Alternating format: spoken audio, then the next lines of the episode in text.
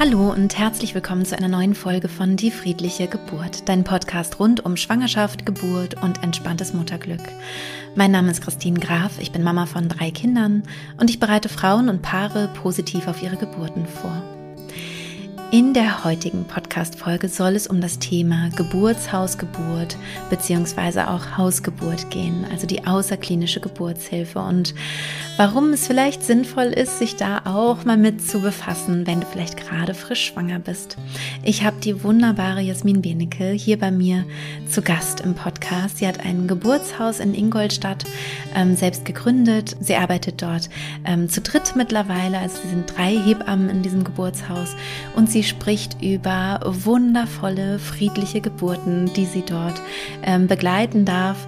Sogar auch über eine Geburt im Garten. Da darfst du dich schon drauf freuen.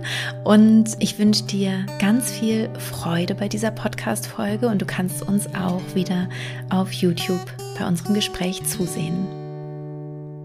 Liebe Jasmin, ich freue mich sehr, dass wir uns endlich einmal persönlich kennenlernen, weil ich dir schon so lange folge auf Instagram und deine Beiträge so liebe und deine Stories so liebe und äh, wie du über Geburten sprichst. Du bist Hebamme, du hast ein Gebur Geburtshaus gegründet und vielleicht ähm, magst du dich mal ein bisschen vorstellen für alle, die dich noch nicht kennen und wie du zu deinem wunderbaren Beruf gekommen bist. Ja, mache ich gerne. Du hast es schon gesagt, ich bin Hebamme. Mein Name ist Jasmin Benecke. Ich bin aktuell 39 Jahre alt und Mutter von drei Kindern. Ich war ursprünglich Regieassistentin und als mein dritter Sohn geboren wurde, habe ich zu Hause geboren, den habe ich zu Hause aus der Badewanne fischen dürfen und das war für mich äh, ja wie eine Offenbarung. Von dem Moment war klar, okay, ich muss auch Hebamme werden, um das anderen Frauen möglich machen zu können, so gebären zu können, weil es mit mir so viel gemacht hat. Mhm. Ja, seitdem bin ich auf dem Weg und nun äh, ist seit zwei Jahren mein Geburtshaus sogar da und ich mache genau das, wo ich hin wollte. Hausgeburten und Geburtshausgeburten. Und manchmal auch Gartengeburten. okay. Musst du gleich genauer erzählen. Wo, wo ist denn dein Geburtshaus? Wo kann man dich finden? Ich bin in Ingolstadt ansässig. Genau, ich bin vom Ruhrgebiet mhm. bis nach Bayern gezogen und hier ist jetzt alles so, wie es so wie es sein soll. Mhm. Toll, toll, sehr schön. Was hat es mit der Gartengeburt auf sich? Erzähl mal. oh, ähm ich habe eine Frau begleitet, die mir in der Schwangerschaft erzählt hat, dass sie sexuell missbraucht wurde in ihrer Vergangenheit und dass sie sich total einlassen kann jetzt auf die Geburt, aber dass so ein geschlossener Raum sie triggert und dass es für sie mhm. problematisch wäre, bei der Geburt in einem geschlossenen Raum zu sein. Und sie wäre einfach so gern draußen. Und das haben wir immer wieder thematisiert und immer wieder hat sie gesagt, sie möchte so gern draußen gebären. Und ich habe halt einen Garten direkt bei mir am Geburtshaus. Und als sie sich dann ankündigte, dass sie jetzt dann zur Geburt kommen möchte, habe ich halt draußen alles hergerichtet und habe den Pool einfach draußen aufgebaut und die Liegefläche und so weiter. Und als sie mhm. ankam, habe ich dann gefragt, okay, wo magst du hin? In den Geburtsraum oder in den Garten? Und sie ist sofort durch in den Garten und hat dann da geboren. Krass, Wunderbar geboren krass. übrigens, ja. Toll, mhm. toll. Mhm. Ich habe den Eindruck in meiner Arbeit, dass es ähm, einen riesigen Einfluss haben kann, ähm, wie oder hat, wenn Hebammen so positiv ähm, auf Geburten schauen wie du, also ähm, von friedlichen Geburten ausgehen, von tollen mhm. Geburten ausgehen mhm. und die Rahmenbedingungen schaffen für solche wunderbaren Geburten. Also dass das wirklich einen sehr, sehr großen Einfluss hat. Ich merke auch immer wieder, dass Frauen sich auch ganz gut ähm, halt ja gerade durch eine gute Vorbereitung, durch eine gute mentale Vorbereitung auch abgrenzen können unter der Geburt, wenn irgendwie eine Hebamme jetzt sie nicht so vorteilhaft begleitet. Es ist mhm. schwierig, mhm. aber es ist möglich. Aber ich merke eben diesen gegenteiligen Effekt, also dieses wie, was das für einen Impact hat, wenn eben so auf diese Weise liebevoll unterstützt wird, das merke ich wirklich ganz, ganz, ganz eindeutig. Und das finde ich ja. total beeindruckend, ja. Ja, absolut. Also das war auch mit ein Grund, warum ich mich irgendwann ganz für die außerklinische Geburtshilfe entschieden habe, einfach weil ich hier die Möglichkeit habe, das auch umsetzen zu können. Also ich, äh, das, das sind einfach für mich als Hebamme die idealen Rahmenbedingungen, um zu arbeiten und um mich auch wirklich auf eine Frau einstellen zu lassen, äh, einstellen zu können. Ähm, mhm. Und ja, natürlich, ich merke das, umso mehr ich da geben kann und umso mehr ich auch Zeit und Ruhe habe und umso besser ich auch in meiner Mitte bin, um das wieder geben zu können, umso mehr äh, flutschen die Babys dann nur so raus aus den Frauen. Also ich kann es wirklich nicht anders formulieren. Ähm, mhm. Wir erleben wirklich viele wunderschöne, tolle Geburten. Ja, ja, ja. Wir sind jetzt ein Dreier-Team und wir haben um, um die 120 Geburten jedes Jahr. Und davon ist ein, der allergrößte Teil easy und wunderbar. Ja. Ja, ja. Ja, es gibt ja immer noch so, so viel Angst rund um die außerklinische Geburtshilfe, ne, dass, ähm, mhm. dass viele sich da Sorgen machen, ob sie irgendwie, ähm, ob, ob sie was Gefährliches damit machen oder ich kenne das auch selber, weil ich ja zwei Kinder außerklinisch geboren habe, dass man eben auch konfrontiert wird mit der Frage oder mit der Aussage, oh Gott, du bist aber mutig, das würde ich mich mhm. ja nicht trauen. Ähm, und ich habe mich überhaupt nicht als mutig empfunden, sondern habe das, das war für mich einfach völlig äh, natürlich. Also äh, eben zu gucken, dass man eben nur dann ins Krankenhaus geht, wenn, wenn was nicht okay ist, was beim äh, zweiten Kind eben so ein bisschen so danach aussah, als wäre was nicht in Ordnung, dann bin ich halt da ins Krankenhaus gegangen. Aber ansonsten ähm, war das für mich sozusagen ein viel natürlicherer Ort oder ein viel ein, ein Ort, also sowohl das Geburtshaus als auch die Haus, also auch als auch zu Hause waren für mich Orte, die mir mehr ein Gefühl von Sicherheit gegeben haben, als äh, der Gedanke ins Krankenhaus zu gehen. Und ähm, was sagst du denn aus fachlicher Sicht dazu? Also wie ähm, wenn du sagst, die allermeisten Geburten sind total toll und schön, ja. die außerklinisch verlaufen. Was ist mit denen, die vielleicht nicht toll und schön ähm, sind? Hast du da das Gefühl, dass die Frauen irgendwie in Gefahr geraten, weil sie in einem Geburtshaus begonnen haben? Nee, das überhaupt nicht. Gar nicht. Also ich ja. glaube, wenn man sein Handwerk versteht, dann ist die Geburtshilfe schon auch etwas, was man ganz häufig ähm, im, im Voraus ähm, ja schon schon nahen kommen sieht. Ne? Also wenn wir genau. wenn wir den Eindruck bekommen, okay, dieses Baby hier könnte gleich eventuell Hilfe brauchen und dann reden wir von in zwei, drei, vier Stunden, dann verlegen wir rechtzeitig und wir verlegen in aller Ruhe mit dem eigenen PKW ähm, vorausschauend dass sich so von 0 auf 100 ein Notfall, ein richtig schwerer Notfall ankündigt, das ist unfassbar selten weil wir natürlich aber auch sehr interventionsarm vorher schon arbeiten. Also wir bauen uns mhm. den Mist gar nicht erst zusammen, sondern wir, äh, ne, sondern wir, wir arbeiten ähm, ja sehr abwarten und dann entsteht das meistens einfach gar nicht, was oftmals entsteht, wenn man vorher schon in den Geburtsverlauf eingreift. Ähm, mhm. Ja, und das, also ich bin selbst auch immer wirklich froh und dankbar darum, dass es die Statistiken gibt. Bei Quack kann man die einsehen über die letzten Jahre. Und die Zahlen zeigen ganz eindeutig, dass die Frauen außerklinisch gut aufgehoben sind und dass da eine saubere mhm. ähm, Arbeit gemacht wird. Also die Frauen und auch die Babys, die schweben bei uns nicht mehr in Lebensgefahr, als sie es an einem anderen Geburtsort tun würden. Genau. Ja, ja.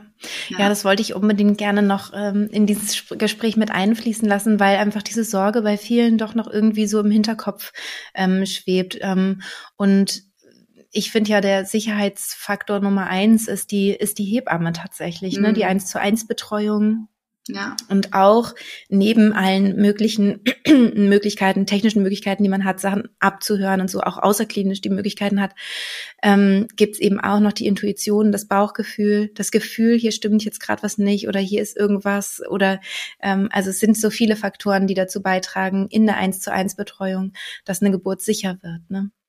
Ja, absolut. Ist natürlich auch eine hohe mhm. Verantwortung für uns. Total. Aber ja. Und wir müssen da auch selbst immer unsere Grenzen auch abschätzen. Ne? Wenn wir übermüdet sind und ähm, nicht mehr können, dann ist es für mich ganz wertvoll, dass ich meine Kollegin dazu rufen kann und dass die nochmal mit einem zweiten klaren Kopf vielleicht dann da auf die Situation schaut. Mhm. Ja. Aber mhm. es ist, das muss man leider sagen, eine Luxusarbeit, die wir gerade machen. Ja? ja. Wir nehmen uns natürlich raus, ähm, unsere Energie für nur wenige Frauen zur Verfügung zu, zu stellen, damit diese Arbeit perfekt ist. Ähm, mhm. Es werden an jeder Stelle unglaublich dringend Hebammen gebraucht und jede, Heber, jede Frau sollte so nach Möglichkeit gebären können, ne, um dann da diese, diese Betreuung, diesen Betreuungsschlüssel haben zu können. Ja. Ja. Ist ja. leider nicht ja, überall möglich. Und das sagt ja auch die, ja, sagt ja auch die S3-Leitlinie zur vaginalen ja. Geburt am Termin, eins zu eins Betreuung. Das äh, sollte ganz oben stehen. Und genau wie du sagst, leider ist da einfach der Hebammenmangel, der, der dagegen spricht sozusagen, ne, der das nicht möglich macht, an Kliniken eine eins zu eins Betreuung zu haben. Nur in Ausnahmefällen eigentlich hat man diesen, mhm. dieses Glück. Und in der ja. außerklinischen Geburtshilfe sieht das eben anders aus. Da hat man eben die eins zu eins Betreuung, ja. ja. Vielleicht ähm, hört hier die ein oder andere junge Familie oder Frau mhm. vielleicht zu, ähm, die sich fragt, was ist überhaupt ein Geburtshaus? So, ich bin frisch schwanger, keine Ahnung, ich überlege gerade, wo soll ich mein Kind auf die Welt kommen und ja. äh, was, was ist das und wie, wie komme ich da ran und wie kann ich mir dann überhaupt so die Schwangerschaft vorstellen, ähm, mhm. wenn ich in einem Geburtshaus angemeldet bin? Vielleicht magst du so ein bisschen von euch erzählen. Gerne. Also unser Geburtshaus ist eine rein hebammengeleitete Einrichtung, ähm, in der die Frau von Beginn an der Schwangerschaft oder das Paar, die Familie ähm, begleitet werden bis also die ganze durch die ganze Schwangerschaft, durch die ganzen Vorsorgen. Ähm, dann zur Geburt kommt, also sie kündigt sich an, ist mit uns im telefonischen Austausch, dass sie jetzt dann Wehen hat und so weiter und so fort. Und wenn es ernster wird und sie wirklich zur Geburt kommen mag, dann kommt sie zu uns in den Geburtsraum und bleibt dort, bis das Baby da ist, wird aber nur von Hebammen betreut, also in unserem Fall von mindestens zweien. Dann im, im, im Finale kommt eine zweite Kollegin immer noch dazu. Und ähm, wenn das Baby da ist, bleiben sie so lange, wie es für die Familie gut ist. Manche wollen erst eine Nacht bei uns schlafen, weil sie vielleicht noch besonders unsicher sind oder weil der Kreislauf nicht stimmt, dann ist das ganz in Ordnung. Und an meisten, in den allermeisten Fällen gehen die Frauen aber dann so nach drei bis vier Stunden nach Hause in ihr Bettchen. Und dann kommen wir zum mhm. Wochenbettbesuch und betreuen die Familie durch das ganze gesamte Wochenbett. Ja, bis sie uns nicht mehr brauchen. Ja. Ich stelle mal äh, im Sinne von Zuhörerinnen oder Zuhörern die Frage, was ist mit dem Arzt oder der Ärztin? Braucht es ja. nicht für eine Geburt einen Arzt oder eine Ärztin? Nein, tatsächlich ist das in Deutschland so, dass die Hebamme gebraucht wird. Also der Arzt darf keine Geburt alleine durchführen ohne die Begleitung einer Hebamme. Aber die Hebamme mhm. darf die Geburten alleine begleiten ohne dass sie einen Arzt hinzuzieht. Also den Arzt brauchen wir nur hinzuziehen, wenn es pathologisch wird, wenn es irgendwo abweicht von der Norm. Dann sind wir in der Hinzuziehungspflicht. Aber solange alles rund läuft, brauchen wir keinen Arzt. Ganz genau. Also die Fachperson für, ähm, für Geburt ist die Hebamme. Genau. Und der Gynäkologin, äh, der Gynäkologe, die Gynäkologin ähm, ist zuständig für, wenn, wenn es, äh, wenn irgendwas pathologisch wird, also irgendwas schwierig wird. Genau. Genau. Und es ist in der Geburtsbegleitung ganz, ganz wichtig, diese beiden Sichtweisen einer Hebamme und eines Arztes eben auch mit zu berücksichtigen. Ne? Wir schauen immer auf die Physiologie und gehen davon aus, dass alles gut läuft und dass ähm, die Frau das kann, dass das Baby seine Kompetenzen hat und dass es gut verläuft. Natürlich beachten wir auch, ob etwas aus der, außerhalb der Norm gerade passiert, aber wir gehen erstmal vom Guten aus. Und ein Arzt ist da, dafür ausgebildet, die Pathologie zu sehen. Und er sucht natürlich auch die Pathologie, weil das ist ja da, seine Arbeit. Ne? Mhm. Und ähm, er kennt auch dann viel schneller mal eine Pathologie als vielleicht wir. Mhm. Genau, und halt vor allem auch vielleicht zu schnell, ne? Also, ja. dass eine Pathologie ähm, gesehen wird, die es vielleicht gar nicht gibt, weil ähm, der Arzt oder die Ärztin halt nur bei der Pathologie hinzugezogen wird, ne? Also, ja. ähm, und das, das merke ich auch. Ich bin ja mittlerweile auch mit, mit einigen Gynäkologinnen und Gynäkologen befreundet. Ähm, da gibt es halt einen anderen Blick auf Geburten, weil sie sagen, sie, sie erleben halt so selten einfach ruhige, friedliche, natürliche Geburten, sondern mhm. Ne, sie kommen halt immer dann dazu, wenn es schwierig ist. Oder eine Freundin von mir ist zum Beispiel ähm, äh, Kinderärztin an, in der Klinik für auf mhm. der Neonatologie und die wird halt immer hinzugezogen, wenn es wenn es eben schwierig ähm, wird. Und dadurch hat sie eben ein ganz ganz anderes Bild von Geburt ja, als klar. zum Beispiel du als außerklinische äh, Geburts äh, also Hebamme, ne? Mhm. Ja. Total. Ja, das prägt uns natürlich. Ja. Aber das kann man auch ähm, umdrehen. Ich habe auch Krankenschwestern betreut, die auf der Frühchen-Intensivstation und auf der Geburtshilfe, mhm. also auf der Kinderintensivstation arbeiten. und die gesagt haben, okay, ich habe so viele Geburten gesehen, bei denen ich in der Klinik hinzugezogen wurde, die nicht gut liefen, aber ich habe super selten Babys, die außerklinisch geboren wurden und danach dann reinkommen.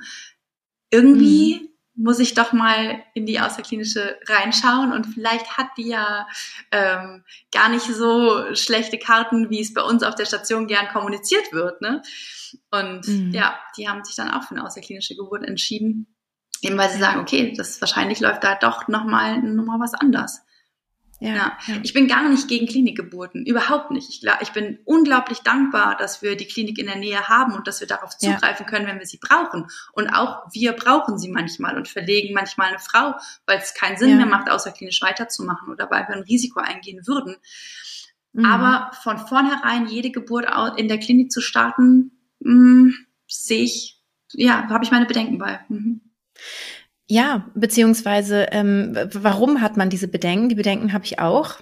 Mhm. Weil die Klinik, finde ich, ähm, im Geburtssetting nicht de, die optimale Umgebung bietet für, für die Frau. Zumindest in seltensten Fällen ist es mal anders, ne? dass, eine, dass eine Klinik wirklich ähm, so gestaltet oder den Kreißsaal so gestaltet ist, dass man das Gefühl hat, okay, hier hat man das Gefühl, man ist eigentlich im Geburtshaus, weil das wäre ja auch total toll, ja, wenn man sagen würde, gut, vielleicht können wir ja im Klinikkontext uns auch was abgucken von der außerklinischen Geburtshilfe. Warum soll das nicht auch möglich sein in einem Klinikkontext? Und ich denke, das wäre eigentlich möglich und ist so ein bisschen ja. auch so meine Fantasie, ja, dass es eigentlich egal ist, wo die Frau hingeht, dass sie überall eben ähm, ja in so eine warme, liebevolle Umgebung kommt, von Hebammen ähm, betreut und begleitet ist, die eben nicht von der Pathologie ausgehen, sondern von der natürlichen physiologischen Geburt, dass mhm. das alles gut klappt und dass es eben eine eins zu eins Betreuung gibt, dass die ja, dass die Räume angenehm gestaltet sind, dass nicht überall mit tausend Geräten und überall mhm. piepst es und macht irgendwas und so, ne, dass es einfach den Frauen ähm, leichter gemacht wird, ja. Das würde ich ja. mir sehr, sehr wünschen, dass sich da was Absolut. verändert. Ja, und dass es da auch kleine Kuschelecken gibt, in die sich die Frauen zurückziehen genau. können. Ne? Da ist ja meistens dieses genau. Kreissaalbett sehr präsent ja. mitten in der Mitte vom Raum, so dass man ja. darauf zugreifen kann und darauf wird die Frau platziert. Und somit haben wir die erste schwere Intervention, wie ich finde. Ähm, ja. Die Frau würde das nicht, also bei uns im Geburtshaus gibt es das nicht. Da kommt keine Frau und legt sich auf dieses Bett und das Bett steht auch nicht in der Mitte, sondern steht so, dass es einen kleinen Kuschelraum in einer anderen Ecke schafft, ähm, wo die Frauen sich ganz gerne hinterklemmen und sich dahin knien und ja, genau. Ja. Mhm. Ja. Naja, klar, weil das macht natürlich was, ja, wenn so exponiert irgendwie dieses Bett da steht und mhm. man hat eben diese ganzen Bilder im Kopf auf dem Rücken liegend, ähm, die Beine breit und es gibt zum Teil wirklich auch die Betten, die dann eben zur Tür zeigen, so dass man dann quasi wirklich komplett entblößt, egal wer reinkommt. Das würden wir eben aus Natur, also unsere Natur, unser Körperinstinkt sagt eigentlich wirklich da nein. Also ganz doofe ja. Idee, will sich lieber eben wirklich zurückziehen. Ja. Genau. Man kann viel machen, also man kann ähm, und viel wird auch schon gemacht. Viele Hebammen auch im, im Klinikkontext verändern auch Sachen und machen äh, zum Beispiel eine dunklere Atmosphäre. Ähm, es wird auch manchmal schon mit Farben gearbeitet und so. Also es passiert schon was. In Deutschland ist es auch schon besser als in anderen Ländern. Also es gibt auch Länder, wo es wirklich also noch schlimmer, sage ich ja, mal, aussieht ja. in Kreissälen und so und zugeht. Also da gibt's wirklich einige ganz, ganz unheimliche Geschichten. Also da ist äh, Deutschland auch schon auch schon weiter und gleichzeitig ähm, ähm, hilft es natürlich und, und ist, ist es unterstützend, wenn man sich sozusagen, und das ist ja so meine Arbeit, die du auch schon ganz gut kennst, glaube ich, mhm. ähm, wenn man sich eben einen inneren Ort schafft, ähm, der muckelig und heimlich ist und dann kann man auch äh, in der Klinik ja. gut gebären, weil das ähm, unbewusst oder der, die Körperintelligenz nicht unterscheiden kann, ob ich ähm, mir jetzt gerade nur etwas vorstelle, einen schönen muckeligen Ort oder ob ich wirklich da bin. Das heißt, wir können dadurch auch den Körper wieder beruhigen und ähm, dann ist eben auch eine eine Klinikgeburt total gut möglich. Aber es ist halt wie so ein Umweg, den man eigentlich ja gar nicht bräuchte. Und das ist sowas, wo ich so denke, ja, da machen wir jetzt rum, ja, mit, mit mentalen Techniken und, und, weil wir irgendwie das passend machen müssen, weil so viel nicht passt in der Klinik. Und das ist eigentlich total schade, weil ähm, in der außerklinischen Geburtshilfe haben wir halt diese optimalen Räume und wir sehen halt, dass Geburt da eben leichter gelingen kann ne, und besser gelingen ja. kann. Ja, total. Und noch einen ganz kleinen Ticken besser gelingen die Geburten zu Hause. Also ja, Gebu genau. Geburten bei uns im Geburtshaus ja. oder auch im Garten sind schon so richtig toll, aber ja. noch besser aufgehoben sind die Frauen zu Hause, weil sie sich da noch mal anders bewegen. Ja, wenn und man sich da natürlich wohlfühlen, ne? Wenn, klar, und man hat ja, man hat diesen diesen Übergang nicht, ne? Dieses, ja. also ich ich finde halt auch die die Hausgeburt, wenn man sich das zutraut und wenn man jetzt nicht ähm, Angst hat, die Nachbarn zu stören oder irgendwie sowas und wenn man halt gesund ist und ein gesundes Baby hat, dann ähm, finde ich das auch so toll, weil man halt irgendwann einfach nur vielleicht jemandem Bescheid gibt man, man soll mal die Hebamme rufen, aber man muss gar nicht los. Man muss überhaupt ja. nicht aufbrechen und man kann hinterher einfach wieder ins Bett ein paar Schritte vielleicht. Ne? Mhm. ja, mhm. es ist schon richtig toll. Ja. Mhm. Ja. ja. Es ist süß, dass du auch so, so ein Strahlen bekommst, wenn du von Geburten redest. Das ist echt schön. Ja, ich glaube, das haben wir sehr. Ich, ich sehe aber einige Parallelen ähm, bei uns, muss ich sagen. Du hattest ja auch dein, deine große Erleuchtung sozusagen bei deiner dritten ja. Geburt und ich ja auch und bist mhm. dann auch umgeschwenkt in, in den neuen Beruf und ich auch. Mhm. Ja. Also, weil ich glaube, so eine, so, eine, so eine Geburt zu erleben, die so kraftvoll ist und schön und positiv, das ist einfach ein, ein ganz, ganz beeindruckendes Lebensereignis. Und ähm, ich hatte das ja auch, dass ich wirklich unter der Geburt eben wirklich laut dachte. Es war sehr laut in mir, es war aber nur ein Denken. Das muss, ich einfach beibringen. Ich muss zeigen, was ich hier sozusagen innerlich gemacht habe, um so eine Geburt erleben zu können. Und bei dir war es eben dieses, ne, was ich äußerlich also wenn ich es richtig verstanden habe, ne, was ich äußerlich verändert habe, die tolle Hebamme an meiner Seite und so mhm. weiter, wodurch sich Geburten verändern können. Ja, das ja, ist total interessant, ja, ja. weil der eine Zugang ist so von innen und der andere so von außen, aber ein ähnliches äh, magisches Erlebnis, sage ich mal. Ja. ja, absolut. Also ich, ich weiß das genau, wie ich dahinter im Bett saß mit meinem Baby im Arm und mir dachte, wow, mhm. ich kann jetzt alles ich bin wunderbar, ja, genau, ich bin eine ich Königin. Auch. Und ja. das, genau ja. das wollte ich so gerne für viele, viele, viele Frauen zugänglich machen. Ja, und es war mein drittes Kind. Ne? Also ich habe das Tor zwei Chancen gehabt, da ist das nicht passiert. Ich war keine Königin hinterher. Genau, Zumindest gefühlt nicht. nicht. Ja. Und jetzt ja. ich das auch. ja. Genau, genau. Und bei mir war das eben auch so. Ne? Ich hatte bei den ersten beiden Geburten das Gefühl, so so geschwächt rauszugehen. Mhm. Also ich war, ich musste mich wirklich erholen von diesen Erfahrungen. Ja. Und nach der dritten, und das ist ja immer anstrengend, ja, eine Geburt ist ja immer herausfordernd und anstrengend. Und obwohl das natürlich auch herausfordernd und anstrengend war, hatte ich so viel Kraft, so viel Power, so viel Freude, Euphorie und Ekstase. Ich war halt nur so, genau wie du sagst, ja, ich, ich kann jetzt alles schaffen im Leben. Mir kann überhaupt nichts mehr passieren. Ich bin ähm, also unglaublich gestärkt aus dieser Geburt rausgegangen und hatte auch das Gefühl, dass meine anderen beiden Geburten wie so geheilt wurden dadurch, ne? Die Erfahrung, ja. als hätte die ja. so Heilung. Mhm. Absolut, war bei mir auch so. Ja, wie schön. wie schön, dass du das Einfach total durftest. schön, dir zu.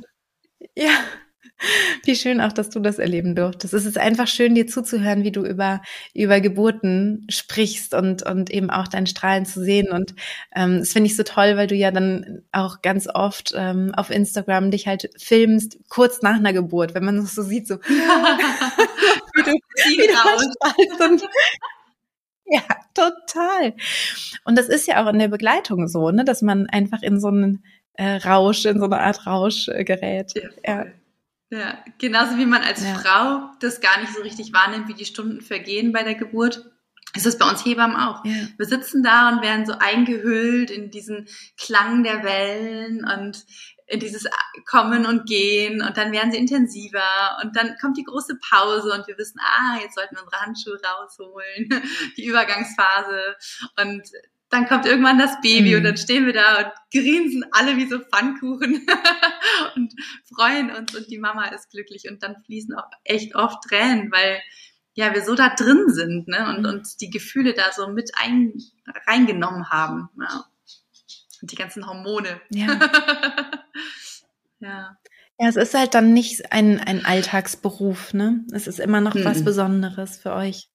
Total, weil wir ja natürlich auch die Geschichten der Frauen kennen und weil wir den ganzen Weg sehen, den mhm. die Frauen gegangen sind. Also gerade wenn sich, wenn, wenn Erstgebärende anfangen und die sitzen da im ersten Gespräch und haben oft keine Ahnung, weil sie nie in Berührung gekommen sind zuvor mit Geburt und Baby und was da alles auf sie zukommt. Und dann siehst du die Entwicklung und ähm, ich hatte im Januar von einer Geburt mal berichtet, ähm, von einer Erstgebärden auf meinem Account, die sich wahnsinnig entwickelt hat und die dann auch mit deinem Podcast gearbeitet hat, mit deinem Kurs, die hat den richtig gebucht und den ganzen Kurs gemacht.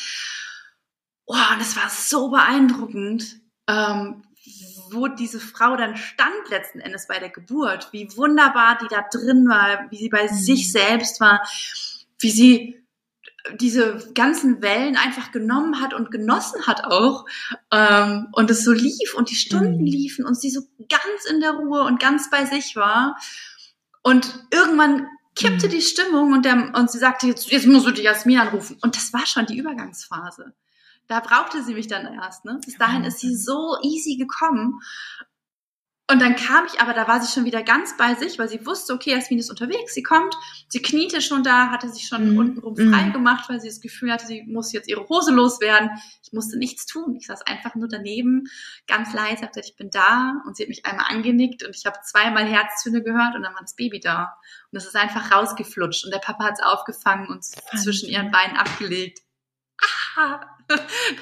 Also, wow, das ist doch Ja, natürlich heult man da auch als Hebamme mit, weil du ja diese ganzen, diesen ganzen Prozess miterlebt hast und dann ist, dann ist ja dieses große Finale und ja, ah, schön. Ja. ja. Wahnsinn, mhm. Wahnsinn. Hm. Ja, du hast ja mittlerweile schon viele friedliche Geburten auch begleitet, ne? Habe ich immer wieder, weil du mich ja. dann verlinkt hast, habe ich immer wieder gesehen, ah, wieder eine bei euch. Voll schön. Ja, sehr viele. Also natürlich ich empfehle es meinen Frauen ziemlich zu Beginn der Schwangerschaft schon, sich da einfach intensiv mit zu befassen und nicht einfach die Geburt und alles, was auf sie mhm. zukommt, ähm, auf sich zukommen zu lassen, sondern auch so ein bisschen in die Hand zu nehmen, sich zu informieren. Ich bin da der felsenfesten Überzeugung, dass umso informierter und bewusster Frauen das Ganze erleben, umso besser ähm, wird, wird alles auch, ja. Ähm, und viele machen das. Also sehr, sehr viele meiner Frauen machen deinen Kurs. Und das ist der Wahnsinn, wie weit und wie gut die durch die Geburt kommen. Und da sind manchmal Dinge wirklich äh, von fast fünf Kilo Babys, die einfach total easy geboren werden, weil die Frauen so sehr da drin sind und so in ihrem Vertrauen sind, aber die haben sich das auch wirklich aufgebaut. Ne? Das, das von ein, zwei Mal einen Geburtsvorbereitungskurs ja. gucken, kommt's nicht. Das ist auch wirklich, ja, und sich darauf einlassen und sich damit beschäftigen. Aber das lohnt sich. Ja, sehr. es ist letztendlich eine Fähigkeit, ne? Ja, ja, genau, genau. Es ist, es ist eine Fähigkeit, die man sich halt da aneignet, ne? ein Training. Und äh, das macht sich dann bezahlt bei der Geburt, weil man es dann eben abrufen kann. Und ähm, ja, das ist halt auch eine, eine Frage, die mir halt manchmal so begegnet. Ja, ist es nicht besser, man lässt dies einfach so auf sich zukommen? Und ich so das Gefühl habe, ja, das ist halt ein bisschen ähm, also man kann da halt total Glück haben und merken, man, man ist so intuitiv oder so ähm, ähm, hat so eine Naturbegabung, dass man das einfach so abrufen kann, diese hohe Konzentration, dieses ähm, wirklich dranbleiben, wirklich bei sich bleiben, bei der Geburt bleiben, beim Kind bleiben, währenddessen über, über weite, über diese weiten Strecken der Geburt. Ähm, und gleichzeitig ähm, weiß man es ja eben vorher nicht. Ja, man weiß auch nicht, kommen Komplikationen. Was mache ich dann? Bleibe ich dann auch intuitiv und natürlich, ähm, weil ich ein Naturtalent bin, einfach drin? Oder brauche ich dann nicht doch vielleicht auch ja letztendlich ein gutes Handwerkszeug, ja, um mich gut selber begleiten zu können. Und je weniger ich die Hebamme brauche, als im Gefühl von ich brauche sie mhm. ganz dringend, weil ich es alleine nicht schaffe, desto mhm. besser ist es. Je mehr die Frauen es zu sich nehmen, desto mehr kann die Hebamme eigentlich auch unterstützen, was ja total verrückt ist eigentlich. Ne? Aber ich kenne halt Hebammen, die sagen, ähm, das ist manchmal so, als würde ich einen Esel über den Berg ziehen, weil die Frauen mhm. Äh, dann, dann eben so verzweifelt sind und sagen, sie brauchen Hilfe. Und man sagt, ja, aber ich kann dir gerade nicht helfen. Also ich kann dir irgendwann eine PDA geben, aber jetzt ist es vielleicht noch zu früh oder so oder ne, so. Mhm. Du, du musst es ja selber machen. Es ist ja deine Geburt oder dass die Frauen eben fragen, was soll ich denn jetzt machen? Was soll ich denn jetzt machen? Und man denkt, ja, das musst du machen, du selber. Aber woher sollen die Frauen es wissen, ohne eine Vorbereitung? Ja, ne? ja, ja. das stimmt. Mhm. Und so war ja. ich ja auch. Also ich war, ich war auch bei meinen ersten Geburten wirklich nach außen orientiert, habe die Hebamme ständig gefragt, was ich machen soll. Aber die konnten mir auch nichts anderes sagen als ja, willst du noch mal ein bisschen spazieren gehen, willst mal, geh mal in die Hocke. Aber das ist ja keine, keine innere Unterstützung, ne? So was, was tue ich wirklich innerlich, um, um das ja. Ganze zu unterstützen. Total. Ja. Ja, aber mhm. so das tatsächlich habe ich diese Einstellung auch in den Jahren davor ähm, und auch besonders in der Ausbildung, als ich natürlich nur in der Klinik war, ähm, mhm. bei ganz, ganz vielen Frauen ähm, kennengelernt und beobachten können. Ne? Ähm, die kommen und mhm. sagen, okay, ja, ich bin ja jetzt hier, jetzt bekommt mein Kind. Ja. Also ja, ihr seid ja genau. die Fachleute hier und dafür seid ihr ja da, dann, dann macht mal. Aber in diesem Fall funktioniert das so nicht. Natürlich, wir können einen geplanten Kaiserschnitt dann durchführen oder, aber ähm, das Kind bekommen die Frauen. Ja, genau, wir können nur begleiten. Genau. Und Mhm. Ja, und sie können das auch. Und ähm, also ja. klar, es gibt immer mal wieder auch äh, Komplikationen und so weiter, wo man Hilfe benötigt. Und das ist ja auch überhaupt gar kein Problem. Dafür haben wir ja hier so eine tolle medizinische Unterstützung. Aber in der Regel, ähm, im Regelfall können Frauen ihre Babys gebären. Und ähm, und dieses Selbstvertrauen sich wieder anzueignen und zu sagen, im Fall der Fälle, ich brauche Unterstützung, ist kein Problem, dann bekomme ich die, aber höchstwahrscheinlich brauche ich sie nicht, ja, das, das ist ja einfach auch äh, total selbstermächtigend.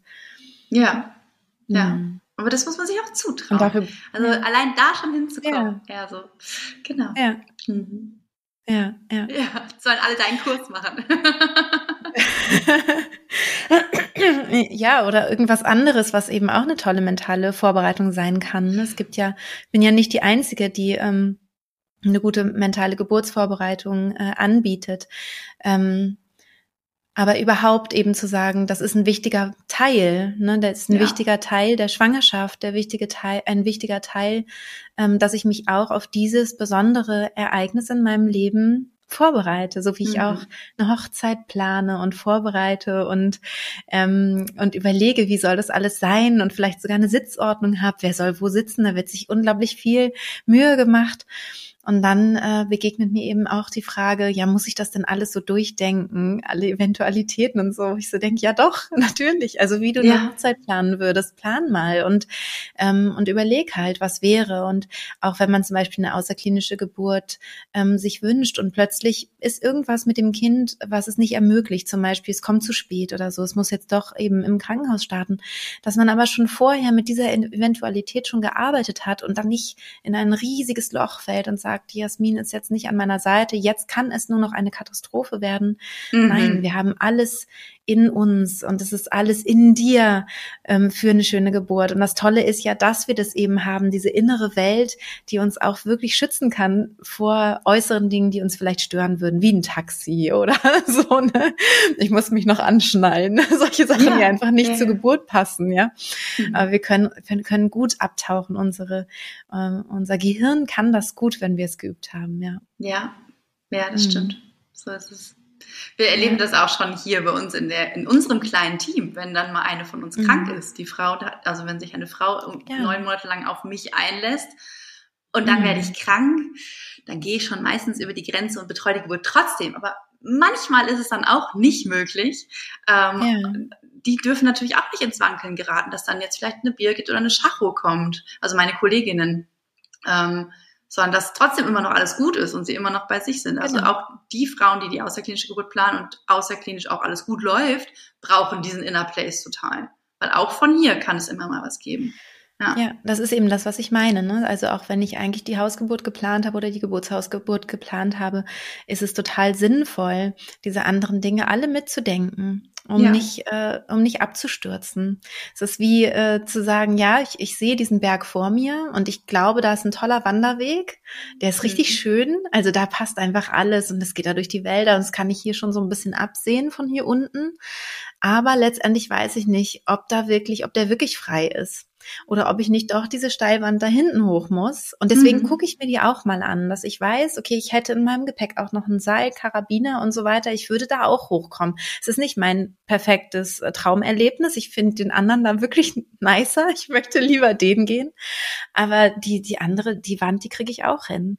Ja, also. So Jasmin, ähm, magst du noch irgendwas mit uns teilen, ähm, wenn du dir vorstellst, es gucken jetzt Tausende oder hören Tausende ähm, Schwangerer hier zu und ähm, und können was mitnehmen aus diesem Gespräch? Gibt es noch irgendwas, wo du sagst, oh, das würde ich gerne noch mit euch teilen? Oh Gott. Hm, ja, genau. Nur kein Druck. Im Grunde hast du gerade etwas, was mir wichtig ist und was ich auch schon immer mal als Beispiel genannt habe, gerade schon total gut formuliert und angesprochen. Und das ist nämlich dieser Vergleich mit der Hochzeit oder auch mit einer Taufe, selbst mit einer Beerdigung.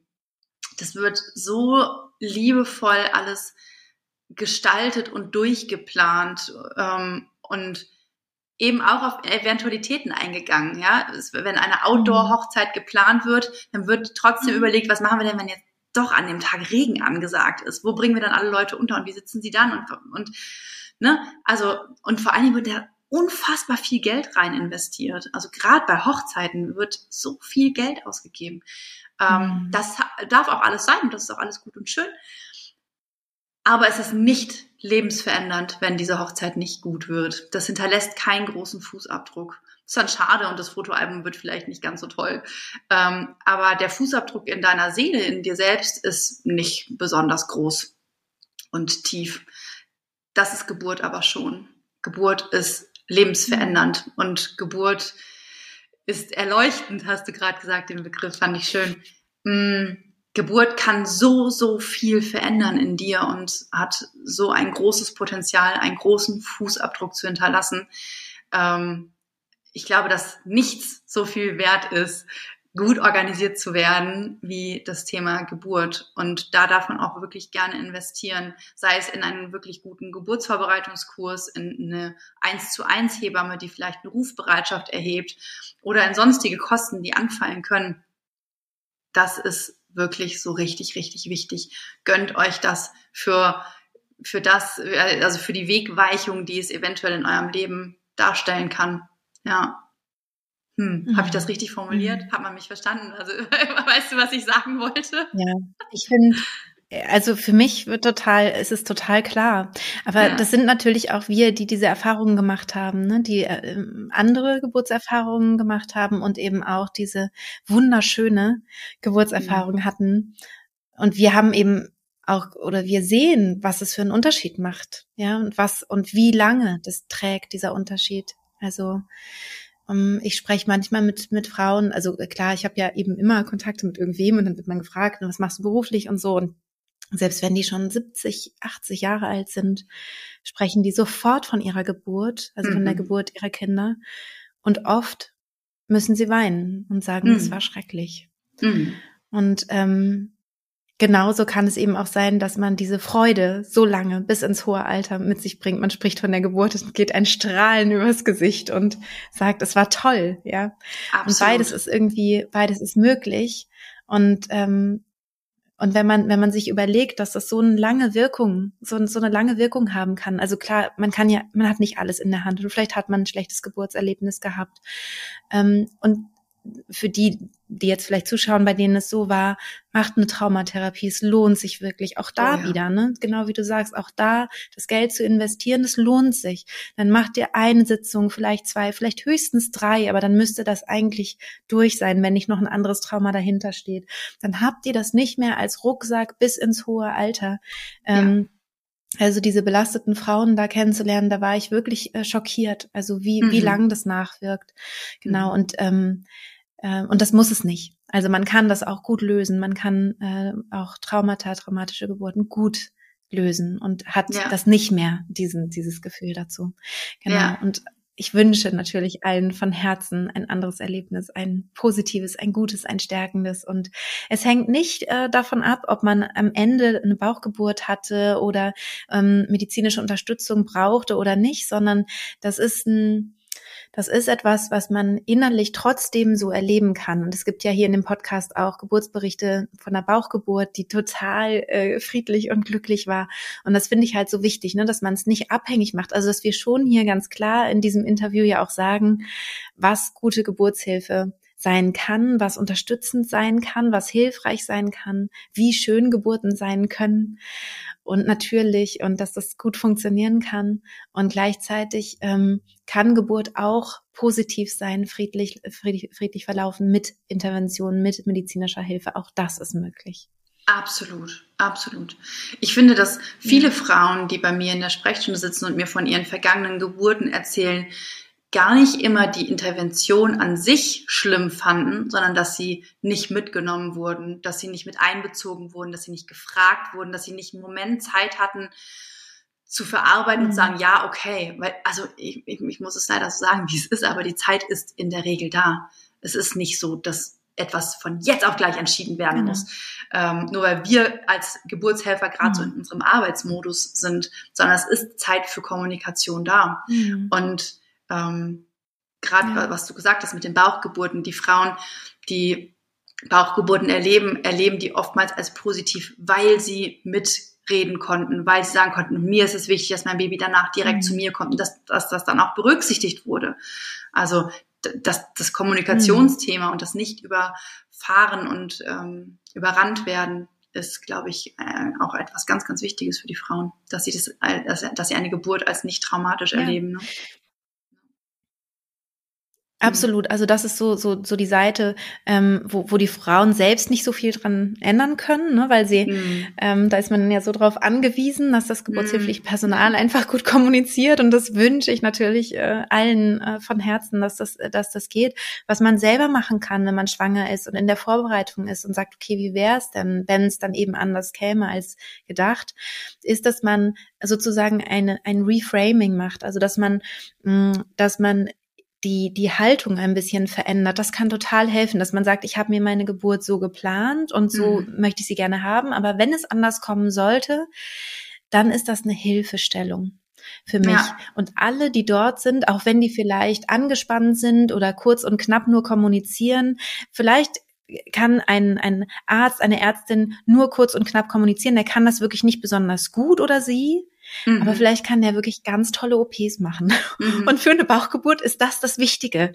Da ist das wichtiger, als dass man gut kommunizieren kann und vielleicht nicht so eine gute OP machen kann. Das also dass man so ein bisschen ja. sozusagen sagt, Ne? Also, dass man, dass man das so ein bisschen dreht und sagt, ja, die sind dann vielleicht angespannt und vielleicht sind sie dann irgendwie, ähm, wirken sie vielleicht unfreundlich, aber vielleicht wirken sie nur unfreundlich, weil sie gestresst sind, weil sie gerade vier äh, Geburten parallel machen müssen, die, ähm, weil sie wenig Schlaf hatten, Überstunden gemacht haben. Also, dass man in dieses Verständnis geht, weil das sind ja auch alles ähm, keine, keine, äh, ne?